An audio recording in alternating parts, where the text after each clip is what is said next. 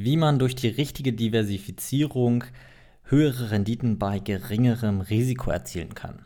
Moin, mein Name ist Nils Steinkopf, herzlich willkommen zu einer neuen Podcast-Folge und in dieser Folge möchte ich mit dir über Ray Dalios All-Weather Portfolio sprechen, beziehungsweise darüber, wie man durch die richtige Diversifizierung höhere Renditen bei geringerem Risiko erzielen kann und was das mit dem Nobelpreisträger Markowitz zu tun hat. Fangen wir damit an, ähm, das All-Weather-Portfolio von Ray Dalio mal genauer zu betrachten. Und zwar ist äh, Ray Dalio ein äh, sehr bekannter Fondsmanager aus den USA, der vor einigen Jahren ein äh, Portfolio veröffentlicht hat, das sich All-Weather-Portfolio nennt. Und ähm, dieses Portfolio ist in den USA ein relativ bekanntes Portfolio, was in Deutschland ähm, gar nicht so bekannt ist was aber definitiv interessant ist und was wir uns mal genauer angucken sollten.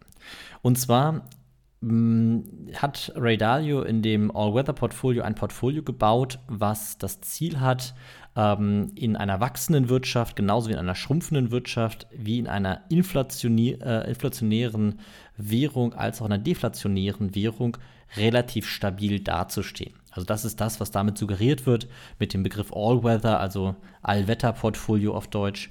Und ähm, dieses Portfolio hat er im Prinzip so aufgebaut, dass er dort verschiedene Anlageklassen in ein und demselben Portfolio zeitgleich hält.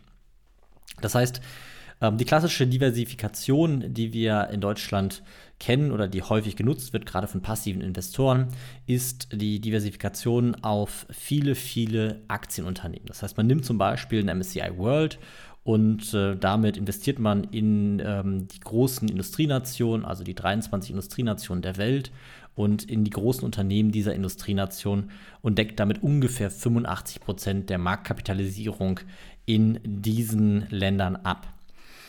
Ähm, was man aber eben beim MSCI World Portfolio und einem passiven Investment in ein MSCI World Portfolio nicht macht, ist eine Diversifikation in verschiedene Anlageklassen. Und ähm, das heißt, selbst wenn man in die verschiedenen Weltmärkte investiert, ist es trotzdem so, dass diese Märkte und gerade die Aktien in den Märkten ähm, eine nicht unerhebliche Korrelation haben. Das heißt, sie verlaufen im Prinzip gleich. Wenn wir eine Krise in Deutschland haben, dann ist sie auch in Frankreich zu sehen. Wenn eine Krise in den USA ist, dann ist sie auch in Europa zu sehen. Und auch wenn eine Krise im pazifischen Raum, also in den entwickelten Ländern im pazifischen Raum zu sehen ist, dann ist sie auch in Europa, in den USA zu sehen. Das heißt, man hat gewisse Klumpenrisiken in der Anlageklasse der Aktien. So, was Ray Dalio jetzt gemacht hat, ist zu sagen, okay, äh, wir wollen diese Klumpenrisiken, die wir in Aktien haben, wollen wir in dem Umfang nicht haben. Und deswegen gewichtet er die Aktien ähm, nur mit 30 Prozent. Das heißt, es gibt dort in dem Portfolio ungefähr 30 Prozent US-Aktien, ähm, zum Beispiel mit dem MSCI äh, USA oder einem SP 500 kann man das abbilden. Und die restlichen 70 Prozent, die werden in andere Anlageklassen investiert. Und als guter Gegenspieler zu den Aktien werden dort die Anleihen genannt. Begründet wird das Ganze mit der äh, geringen Korrelation bzw. fast nicht existenten Korrelation. Das heißt, Anleihen mit anderen Worten machen was ganz anderes als Aktien. Wenn Aktien steigen, ist das den Anleihen egal. Die Anleihen können in der Zeit fallen, die können in der Zeit stabil sein. Das ist, ist denen im Prinzip völlig wurscht. Das heißt, die korrelieren nicht mit den Aktien. Anleihen korrelieren mit etwas anderem, nämlich mit ähm, Inflation und mit Zinsen. Und ähm, das heißt, beziehungsweise werden von Inflation und Zinsen beeinflusst, um es korrekt zu, zu sagen. Ähm, sie korrelieren nicht mit Inflation und Zinsen, sondern sie werden durch die Zinsen und die Inflation beeinflusst aber sie sind eben äh, zu einem Großteil unabhängig von den Bewegungen am Aktienmarkt. Und deswegen mischt Ray Dalio in sein Portfolio einen gewissen Teil Anleihen, nämlich ungefähr 15% äh, mittelfristige Anleihen, das heißt Anleihen, die äh, eine Laufzeit von sieben bis zehn Jahren haben und ungefähr 40% Anleihen mit einer Laufzeit von 20 Jahren plus. Und ähm, damit sind dann im, unterm Strich schon mal 85 Prozent des Portfolios aufgestellt. Das heißt, es besteht zu einem nicht unerheblichen Teil aus Anleihen, einem nicht unerheblichen Teil aus Aktien. Und die restlichen 15 Prozent, die werden durch zwei weitere Anlageklassen, nämlich dem Gold und einem breit gestreuten Commodity Index, nämlich den Invesco Commodity Index, ähm, Invesco ähm, DB Commodity Index am Ende abgebildet.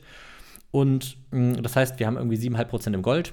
Gold hat äh, eine geringe Korrelation zum Aktienmarkt, eine geringe Korrelation zu den Anleihen, also ist auch mehr oder weniger ähm, eine unabhängig bewegende Anlageklasse und ähm, der, Commodity, die, der Commodity Index ebenfalls. Der Commodity Index, der besteht zu einem nicht unerheblichen Teil aus kurzlaufenden Anleihen und aus ähm, vor allem aus Öl- und, und Energiepreisen, kann man im Prinzip sagen. Das heißt, wir haben im Prinzip ein Portfolio, was zu einem Drittel aus Aktien besteht, dann zu ungefähr 55 Prozent aus Anleihen und zu dem restlichen 15 Prozent aus Gold und ähm, Energie im Prinzip. So, dieses Portfolio ist in den letzten 50 Jahren, wenn man sich die Entwicklung anguckt, ähm, wieder allen Erwartungen besser gelaufen als der MSCI World. Das heißt, wir haben in dem Zeitraum 9,4 Prozent, der MSCI World hat nur 9,3 Prozent erzielt. Jetzt kann man sagen, naja, gut, dieses 0,1 Prozent, das ist jetzt ja nicht der große Unterschied. Nein, das ist richtig, aber der große Unterschied entsteht bei der Betrachtung des Risikos. Der MSCI World hat in den letzten 50 Jahren einen maximalen Wertverlust auf monatlicher Basis von 54 Prozent gehabt. Das heißt, wenn man am schlimmstmöglichen Zeitpunkt oder also am Höchstpunkt eingestiegen wäre und quasi dann am Tiefstpunkt verkauft hätte, dann hätte man einen Verlust von 54 Prozent erzielt. Und wenn man sich das All-Weather-Portfolio von Ray Dalio anguckt, dann kann man eben sehen, was eine vernünftige Diversifikation bedeutet, weil wir dort nämlich einen Drawdown von nur 13% haben. Das heißt, wir haben den Drawdown einfach mal gedrittelt, es bleibt 13% Wertverlust über. Das heißt, in der schlimmsten Phase lag der Drawdown bei 13 Prozent. Also wenn wir am, an einem Hoch eingestiegen wären, am Tief verkauft hätten, dann ähm, hätten wir 13 Prozent Verlust gehabt.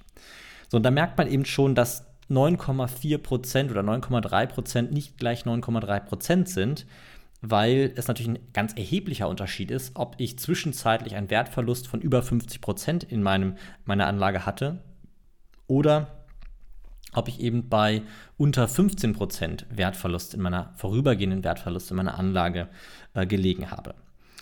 Ähm, wenn man sich dann noch anguckt, wie lange die längsten Drawdowns, also wenn man zu einem Hoch eingestiegen wäre, wie lange es gedauert hätte, bis, also im schlimmsten Fall, bis dieses Hoch wieder erreicht worden wäre, dann ist das im MSCI World ähm, ein Zeitraum von 263 Monaten. Das heißt 13 Jahre und drei Monate. Und wenn wir das Ganze im All-Weather-Portfolio angucken, dann reden wir über 20 Monate. Das heißt, einem guten Zehntel davon. Ähm, und das zeigt eben einerseits, wie konstant die Renditen in diesem All-Weather-Portfolio waren in den letzten Jahren und Jahrzehnten. Wie gesagt, betrachtet in den letzten 50 Jahren. Und man kann eben sehen, wie inkonsistent im Prinzip die Entwicklung im MSCI World war. Ähm, zudem kann man das natürlich auch mit anderen Größen noch messen. Die Volatilität ist zum Beispiel eine der Größen. Also Volatilität ist im Prinzip nichts weiter als die Konstanz der Rendite. Desto höher die Volatilität ist, desto stärker schwankt die erwartete Rendite. Also wenn wir jetzt sagen durchschnittlich 9,3 oder 9,4 Prozent, dann äh, bei einer hohen Volatilität kann das sein, dass, man, dass wir mal 30 Prozent haben und mal irgendwie minus 10. Bei einer niedrigen Volatilität kann es mal sein, dass man mal 11 Prozent hat und mal irgendwie 7 Prozent. Ne? Also das heißt, die Konstanz der Rendite ist eine andere. Und im All-Weather-Portfolio ist die Volatilität bei 7,9 Prozent im MSCI World bei 17 Prozent. Das heißt, wir haben über die doppelte Volatilität. Das heißt, ähm, unterm Strich eben auch wenn man das äh, sauber wirtschaftswissenschaftlich äh, unter der Größe betrachtet, eben auch die doppelte, das doppelte Risiko in dieser Position oder in diesem Portfolio. Und das Interessante daran ist, dass dieses Portfolio ganz im Einklang mit der Forschung von Markowitz ist. Und jetzt kommt ein Name, der gar nicht so bekannt ist, obwohl er eigentlich ähm, einer der äh, bekanntesten Wirtschaftswissenschaftler überhaupt ist. Er ist nämlich Nobelpreisträger für seine Theorie. Und Markowitz hat im Prinzip in seiner Portfoliotheorie Folgendes beschrieben. Er hat gesagt, dass wenn man ähm, zwei äh, miteinander nicht oder negativ korrelierende oder gering korrelierende Anlageklassen mit dem gleichen, mit der gleichen äh, Rendite packt, dann erhält man ein, die gleiche Rendite bei einem geringeren Risiko. Das heißt, Mit anderen Worten, wenn ich zum Beispiel Anlageklasse A habe, die in den letzten 50 Jahren äh, 9% oder in den nächsten 20 Jahren 9% Rendite erzielt und Anlage B, die auch 9% Rendite erzielt, dann habe ich, wenn ich das 50-50 mache, 9% Rendite. Wenn diese beiden Anlagen korrelieren miteinander, das heißt sich genau gleich bewegen, dann verändert sich nichts am Risiko. Wenn sie aber nicht miteinander korrelieren oder sogar negativ miteinander korrelieren, reduziert sich das Risiko massiv. Und genau das macht im Prinzip Ray Dalio in seinem Portfolio. Packt verschiedene Anlageklassen zusammen, die nicht miteinander korrelieren. Das heißt, in den Phasen, in denen Aktien nicht gut laufen, da laufen eben die Anleihen besser oder das Gold oder eben die Energiepreise steigen. Wir sehen das aktuell ja gerade. Energiepreise und Gold zieht an, die Aktien sind nicht so stark, die Anleihen gerade auch mal nicht. Dadurch stabilisiert sich das Portfolio. Ähm, in anderen Phasen ist es so, dass vielleicht die Anleihen gut laufen, die Aktien nicht so gut laufen, das Gold und die, ähm, die Energiewerte nicht so gut laufen. Und das heißt, man hat ein Portfolio, das sich durch die, sage ich mal, großen Einflüsse, die so existieren, immer an gewissen Stellen auch profitiert, zu einem Teil. Insgesamt ähm, im Mittel genauso gut wie ein MSCI World Investment, was man passiv laufen lässt, ähm, aber eben, wenn man das im Großen Ganzen anguckt, mit deutlich geringeren Risiken bei im Prinzip der gleichen Rendite. Und ähm, das ist eine Sache, die man definitiv mal gesehen haben muss, gehört haben muss, weil ähm, so ein Portfolio natürlich massive Vorteile mitbringt. Und zwar, wenn man zum Beispiel ähm, schon fortgeschrittenen Alters ist und äh, für seine Rente zum Beispiel sein Geld anlegt, dann ist das ein ganz, ganz großer Unterschied, ob ich eben 9,3 oder 4 Prozent Rendite mit einer Volatilität und einem Risiko anlege, wo ich nicht weiß, ob ähm, ob ich nicht zwischendurch mal die Hälfte dieses, dieses Investments an Wert verliere oder ob ich da ganz entspannt schlafen kann und weiß, das Schlimmste, was passieren kann oder historisch passiert ist, das sind irgendwie 13, 14 Prozent Minus gewesen. Und äh, wenn, dann muss ich nur zwei Jahre die Augen zumachen und dann ist es schon wieder ein Plus. Beim MSCI World, wie gesagt, im schlimmsten Fall sind das 13 Jahre und drei Monate gewesen. Ne, das heißt, wir haben dort unterm Strich äh, massive Vorteile. Es lohnt sich, diesen Aufwand einzugehen. Und äh, dementsprechend wollte ich das einfach mal vorstellen. All-Weather-Portfolio von Ray Dalio, ähm, wer das Ganze mal suchen will. Und ansonsten ähm, ist das äh, Thema für heute beendet. Falls du lernen möchtest, wie du ein Portfolio richtig aufstellen kannst, wie du ähm, durch eine vernünftige Strategie am Ende auch ähm, höhere Renditen bei geringerem Risiko erzielen kannst, dann kannst du gerne ein kurzes Telefonat mit mir vereinbaren. Dann können wir mal schauen, ob ich dir bei dem Thema weiterhelfen kann. Und ansonsten freue ich mich natürlich immer über eine positive Bewertung für diesen Podcast und freue mich auf die nächste Folge. Bis dahin, ciao.